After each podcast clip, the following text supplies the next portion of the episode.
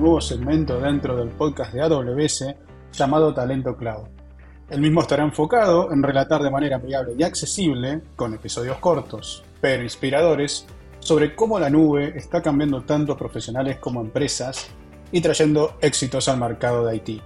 Y por sobre todas las cosas, cómo aprovechar los entrenamientos que ofrece AWS para estar preparados para este cambio. Proponemos episodios con una buena dinámica y con las que cualquier persona se podrá identificar. Los esperamos. No se lo pierdan.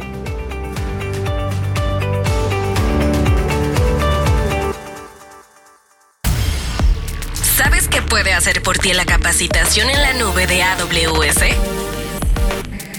Cambiar tu futuro. Descúbrelo en Talento Cloud, un podcast en colaboración con Amazon Web Services. Pues arrancamos un nuevo episodio de Talento Cloud y la verdad es que me da muchísimo gusto porque además estoy con mi compañera de cada emisión, mi amiga Aura López. Aura, ¿cómo estás? Bienvenida. Muy bien, Luis, muy contenta de estar aquí con todos ustedes y con la invitada que tendremos el día de hoy. Este es un episodio muy especial porque hablaremos de un tema que últimamente está en todos lados, la inteligencia artificial y sobre todo porque es importante estar preparados para ella a través de la capacitación en Amazon Web Services. La inteligencia artificial o AI por sus siglas en inglés es el campo de la ciencia informática dedicado a la resolución de problemas cognitivos asociados comúnmente a la inteligencia humana, como el aprendizaje, la resolución de problemas y el reconocimiento de patrones. La IA se vuelve más inteligente y aprende más rápido cuando más datos posee.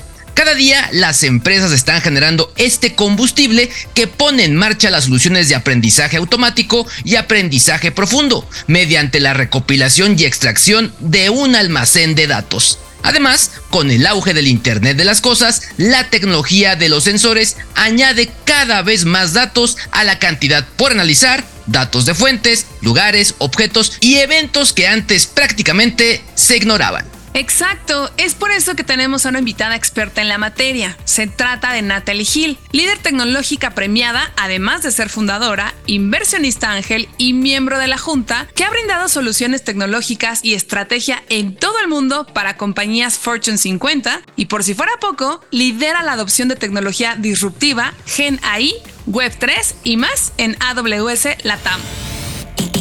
Inspiración de primera mano. Invitados Talento Cloud. Natalie, ¿cómo estás? ¿Cómo te encuentras el día de hoy? Qué gusto tenerte aquí. Muy bien, ¿cómo están Aura, Luis? Muchas gracias por tenerme el día de hoy aquí. Estoy muy entusiasmada por lo que vamos a compartir hoy. Oye, Natalie, sabemos que tienes un currículum impresionante y creo que la palabra impresionante se queda corta, pero bueno, platícanos cuál ha sido tu trayectoria y experiencia, especialmente en Amazon Web Services. Yo siendo un talento tecnológico, empecé mi carrera en, en Perú hace muchos años en empresas financieras, luego lideré empresas eh, como startups o pro, compañías propias y luego también tuve oportunidad de trabajar en empresas muy grandes en el mundo. Esto, al, al, final de ya muchos años, decidí que Amazon Web Services era un lugar excelente para poder seguir desarrollando mi carrera, para poder amplificar lo que ya había yo aprendido a través de estos años, tanto en tecnología como en negocio. Eso es importante porque esta visión combinada de tecnología y negocios hace que yo pueda aportar mucho más valor. Y lo que he aprendido a través de esos años, como decías bien, en el mundo, en muchas industrias, en muchos países, con muchas culturas, hace que yo pueda entender un poquito más sobre esto y el día de hoy les pueda explicar tal vez un poco mejor qué es lo que está pasando con la inteligencia artificial. Oye, Natalie, y como experta en tecnología, cuéntanos un poco sobre la diferencia entre inteligencia artificial y qué es la inteligencia artificial generativo. Excelente pregunta. La inteligencia artificial no es un término que tenga muchos años, eh, pero sí tiene algunos años ya, unos 50, 60. Y lo que hace es que las computadoras replican la inteligencia humana, pero ahí hay dos caminos. O replican lo que nosotros hacemos, es decir, el comportamiento, o replican las soluciones que a las cuales nosotros llegamos. Fíjense lo que pasa en, en algún momento, yo vi un ejemplo donde había un robot que, al cual le pidieron que aprendiera a caminar, pero no le dieron ningún input y este robot tenía dos piernas y dos brazos, era como un humanoide. Y no le dijeron ningún input de cómo caminaban las personas, simplemente le dijeron desplázate con los dos pies de un lado hacia otro. Y este robot camina muy raro. En algún momento si buscan este video del, del robot caminando. Entonces encontró la manera más óptima de lo que se le puede conocer como caminar, sin replicar el, comportamiento humano de caminar, pero haciendo la misma solución que es quiero llegar de un lugar a otro. Entonces fíjese que hay varias maneras, no es simplemente tan plano como decir, oye, vamos a replicar lo que hacen los humanos, vamos a replicar como las soluciones a las que llegan los humanos. Entonces muchas de estas cosas, cuando uno replica ambos, las soluciones y el comportamiento, eso requiere mucha data, requiere también que las máquinas empiecen a encontrar patrones, que es lo que se le llama en esta subdivisión de la inteligencia artificial, como se llama Machine Learning. Dice, oye, voy a procesar mucha data, voy a generar automáticamente patrones. Y luego lo que voy a hacer con estos patrones es, oye, voy a generar algunos modelos que estén preentrenados. ¿Eso qué quiere decir? Que, por ejemplo, si el día de hoy están escuchando esto, ustedes, como humanos también, y estamos hablando en castellano, están entendiendo lo que yo estoy diciendo. A pesar que yo hablo castellano, pero lo hablo en un acento diferente, ¿cierto? Sin embargo, ustedes pueden entender lo que estoy hablando.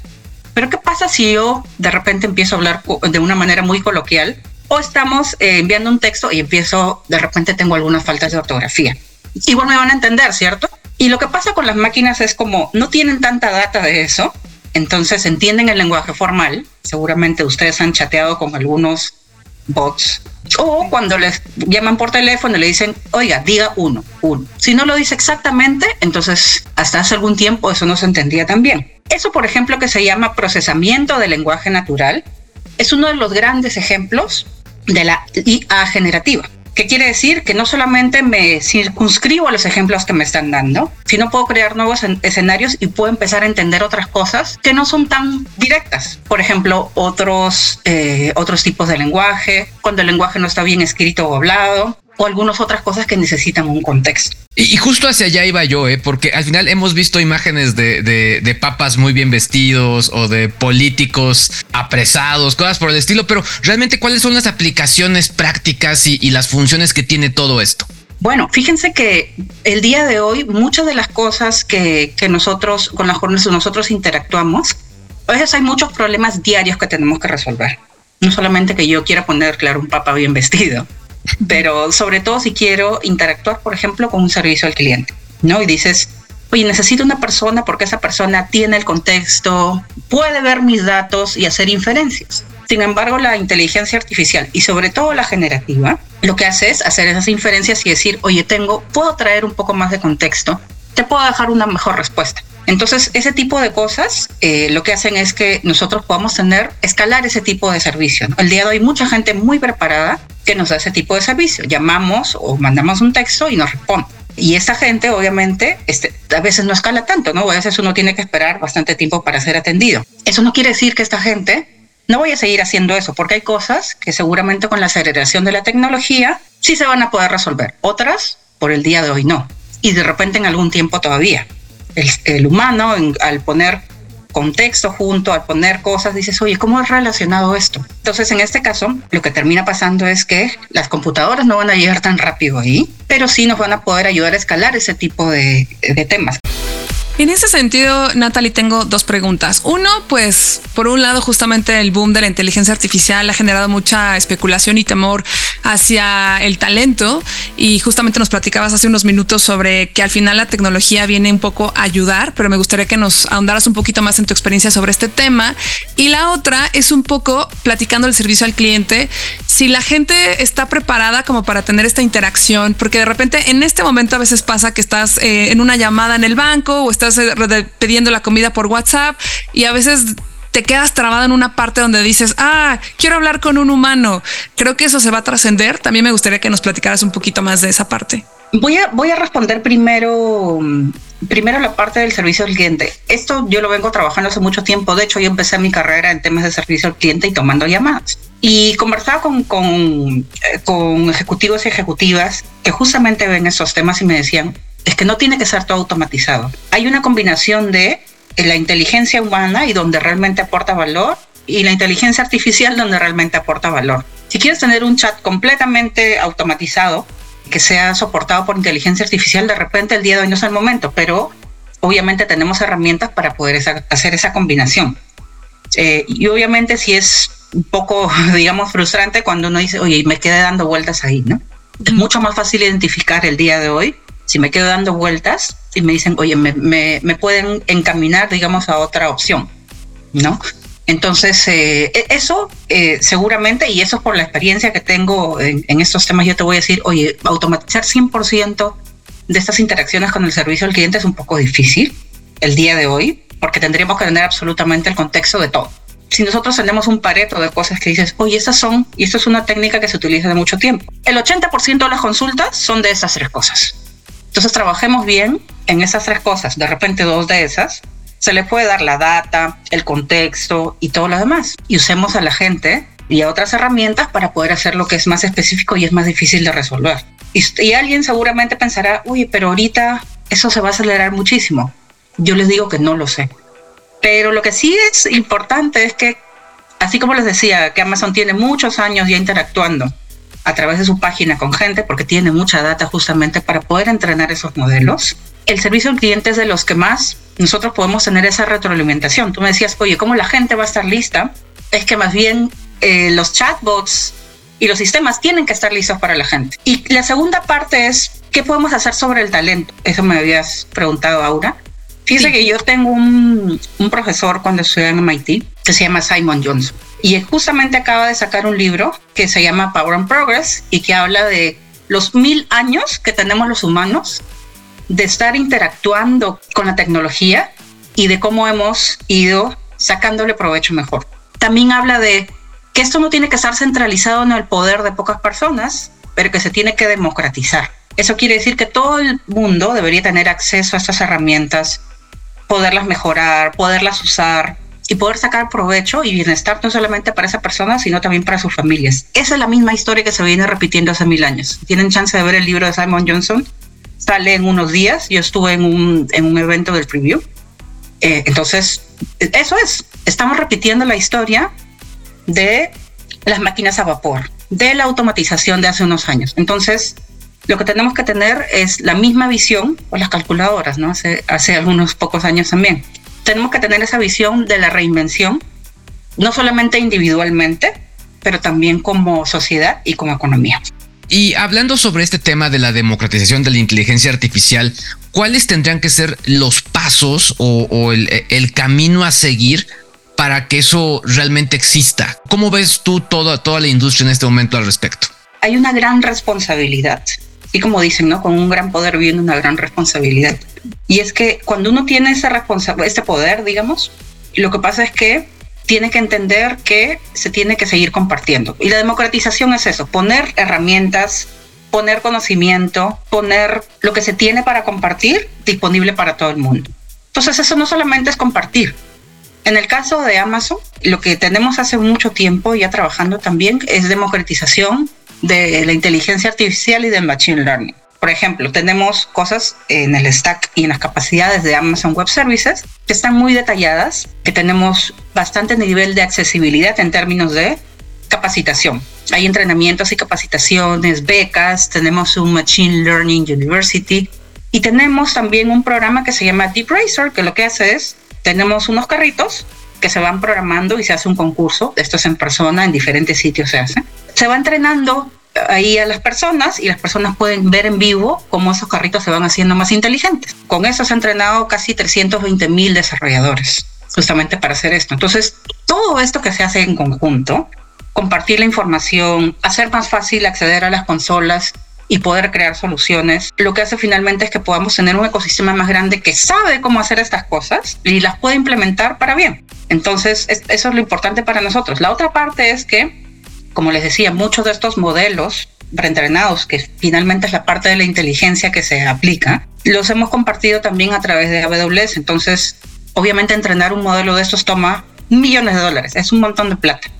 Pero el día de hoy se puede utilizar a través de las consolas para empresas, startups y personas individuales que quieren empezar a experimentar. Entonces, eso es lo importante aquí, ¿no? La democratización quiere decir que todo el mundo pueda tener acceso a esto sin ningún problema. Natalie, y justamente platicando un poquito sobre la capacitación del talento, bueno, ¿qué debe ser el talento una vez que justamente ya entiende todo este tema de la inteligencia artificial?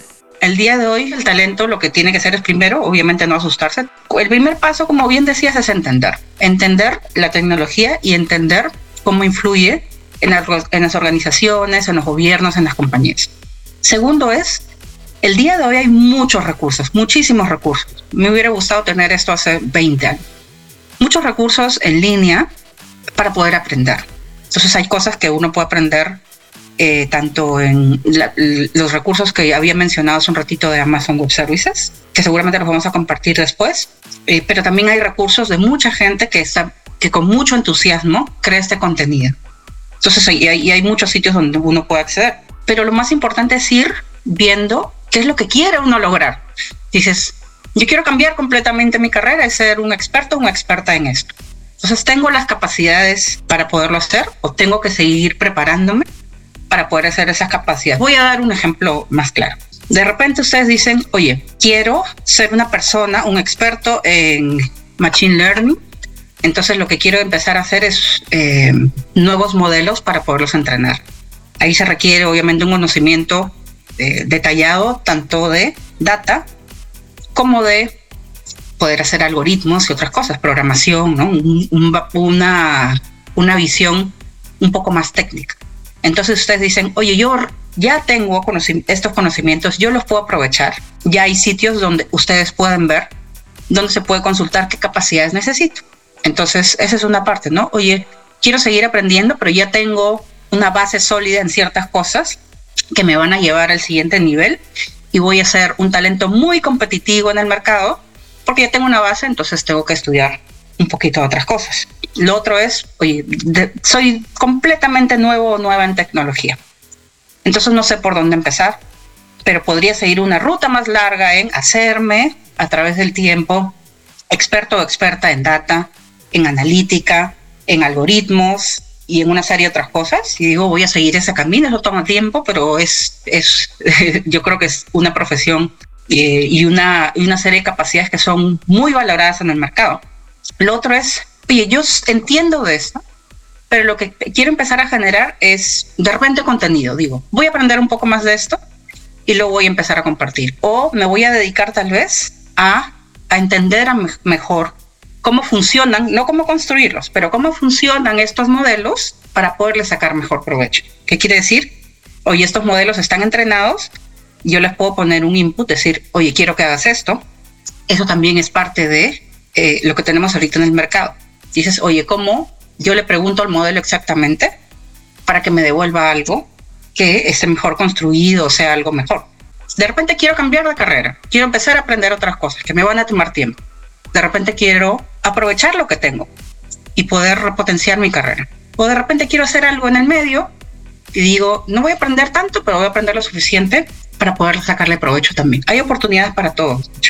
Entonces, este, esto es una gran oportunidad. Natalie, ya lo has mencionado a lo largo de la entrevista, pero me gustaría que, lo pudiéramos puntualizar aún más para la gente que nos escuche. Tiene que ver con los recursos. ¿Qué recursos tiene en este momento el talento para poder entender todo el tema de la inteligencia artificial? Bueno, son tres cosas básicamente.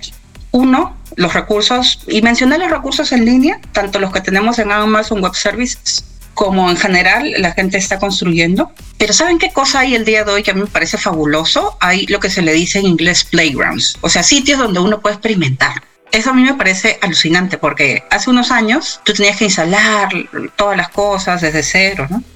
Y el día de hoy hay muchas cosas que se pueden probar en la nube y dices, oye, quiero, quiero empezar a probar estas cosas antes de desplegar todo, antes de hacer toda la solución. Quiero probar cosas específicas. Entonces estos lugares donde uno puede probar cosas, esos son alucinantes. Los playgrounds existen, obviamente, en, AWS y uno también puede instalar algunas cosas que pudiera encontrar en Internet, siempre con cuidado, ¿no? Hay, hay, temas, obviamente, de seguridad y todo. Entonces, siempre, por favor, verifiquen que están yendo a sitios que tienen, eh, que tienen validez y que son confiables.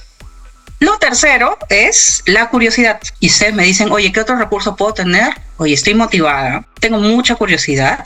Yo me había metido en estos temas hace unos años, pero el día de hoy ya me ganó tanto la curiosidad que digo, estoy muchas horas experimentando, muchas horas revisando, muchas horas haciendo cosas. Entonces, si no tuviera esa motivación y esa curiosidad, definitivamente sería muy difícil para mí, si aún si tengo los recursos, bien en línea o en persona, bien si tengo estos espacios para poder experimentar, eso no se podría hacer. Así que creo que eso no solamente aplica para la inteligencia artificial, para la inteligencia artificial generativa. Para, en mi caso, como he pasado varios de estos ciclos a través de los años, y muchas de las veces he tenido que aprender sola. ¿Por qué? Porque dice, oye, no hay nadie que sepa de esto. O sí hay un entrenamiento, pero en verdad está ahí como que recién lo acabamos de crear.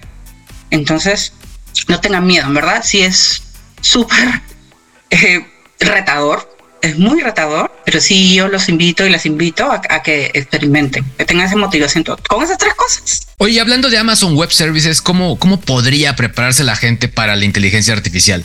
Yo tengo ya muchos años haciendo certificaciones en el mercado. Si ustedes tienen un conocimiento, han hecho algún proyecto, eh, han hecho algún proyecto en el trabajo o aparte, por su cuenta, sí es importante que se certifiquen porque eso lo que hace es validar su conocimiento. Entonces aquí tenemos también en Amazon Web Services mucho entrenamiento en línea que es gratis para poder lograr las certificaciones. Eso es muy importante que lo tengan en cuenta porque eso lo que hace es hacerlos válidos también en el mercado. Entonces eso es importante. Tenemos también becas eh, y eso tenemos unas, unas becas que son específicas para inteligencia artificial y machine learning. Y estas eh, becas se han hecho en colaboración con Intel y con Udacity, que es una plataforma donde ustedes también pueden encontrar mucho entrenamiento en línea de estos temas. Entonces es importante que estén eh, siempre pendientes de estas oportunidades en Amazon Web Services y obviamente tenemos también lo que había mencionado hace un rato Machine Learning University, que no solamente es un entrenamiento, una certificación, pero va un poco más allá para entrar en detalle en otros temas. Y aparte de lo que nos has contado ahorita, ¿hay alguna otra herramienta o qué otro consejo le darías a la gente que se quiere capacitar en la nube justo para poder entrar al mundo de la inteligencia artificial? Perder el miedo y mucha curiosidad. Fíjense que les había mencionado unas conversaciones que había tenido en los últimos meses con gente de diferentes estadios de carrera, de muy diferentes perfiles, que estaban viendo, oye, ¿qué, es lo que puedo hacer al respecto? Yo misma también porque como les había dicho, yo había entrado en estos temas hace algún tiempo, ahora estoy mucho más metida, no solamente por la curiosidad, pero también por la motivación de poder darles a otros el conocimiento y compartir sobre lo que estamos haciendo.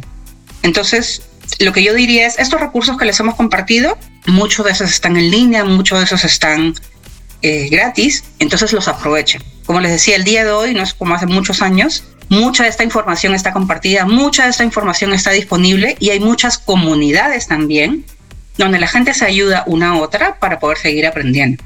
Entonces eso es importante. Y la segunda parte, la, la motivación. La segunda parte, la motivación. La motivación es súper importante, la curiosidad, ver hacia dónde vamos a ir. No es la idea ir siguiendo al resto.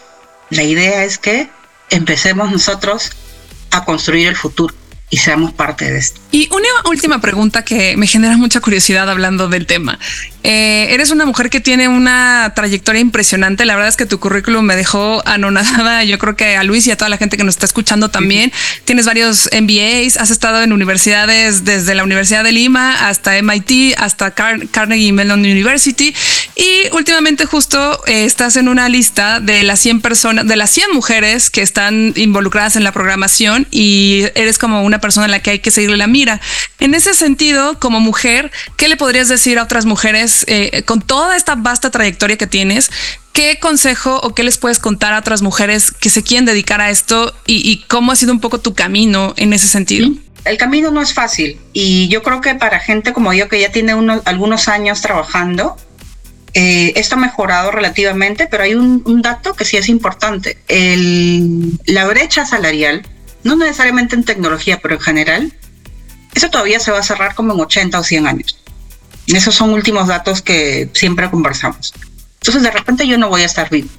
¿sí? Pero muchas de las cosas que hacemos las hacemos no solamente mujeres, pero hombres y, y todo el mundo, motivados y motivadas por, oye, lo que podemos seguir logrando. Entonces, es una, una parte importante porque mi motivación no solamente mi carrera profesional, sino también que otra gente vea que se puede. Entonces, si tú me dices, oye, sí ha sido difícil, obviamente siempre he sido una de las pocas mujeres en, ambientes, sobre todo en temas de género, que no son tan diversos, pero eso no ha sido, eh, digamos, una, una barrera para mí para seguir y para encontrar también una red de apoyo en todo el mundo con todas las personas a las cuales les he preguntado. De repente a veces me dicen que no, pero mucha gente me dice que sí. Y preguntar y tener una red de apoyo es importante. Lo otro importante es que hay veces que a mí no me dijeron que eso no era posible, entonces igual intenté. A veces hay muchas estadísticas que te dicen, oye, si tú eres de tal región, has estudiado tal o vienes de tal lado, es muy poco probable, 0.1 de probabilidad que puedas hacer algo. Pero hay gente que no sabe, y a veces yo no sabía, entonces dije, oye, lo voy a intentar. ¿Qué es lo peor que me pueden decir? No. Me han dicho muchos no. Uf. Pero justamente con esta red de apoyo que empecé a formar hace muchos años, he podido decir, oye, mira, me dijeron no, pues no me siento tan bien. O me dijeron sí, y eso motiva a otra gente también a intentar. Entonces eso es lo, lo más importante. La motivación, pero también a veces saber que las cosas imposibles son también posibles. Ay, pues muchísimas gracias por tu tiempo y por esta plática que de verdad ha sido muy, muy enriquecedora. Gracias a ustedes de verdad por tenerme. Me he divertido un montón, me he entretenido, pero sobre todo me da mucho gusto poder compartir sobre estas cosas a toda la región. Muchas gracias, Natalie. ¿Quieres empezar? Consulta los programas de capacitación en talento-cloud.com. Estoy segura de que esta información abrió las posibilidades de muchas personas y los inspiró para entrar en este mundo tan emocionante e innovador. Por lo que los invitamos a entrar a la página www.talento-mediocloud.com para empezar su capacitación en la nube. Yo soy Aura López y me pueden seguir en mi Instagram arroba AuraV. Y yo soy Luis G.I.G. y también los invito a que me sigan en Instagram arroba LuisGIG. Nos escuchamos en el próximo episodio de Talento Cloud. Esto fue Talento Cloud.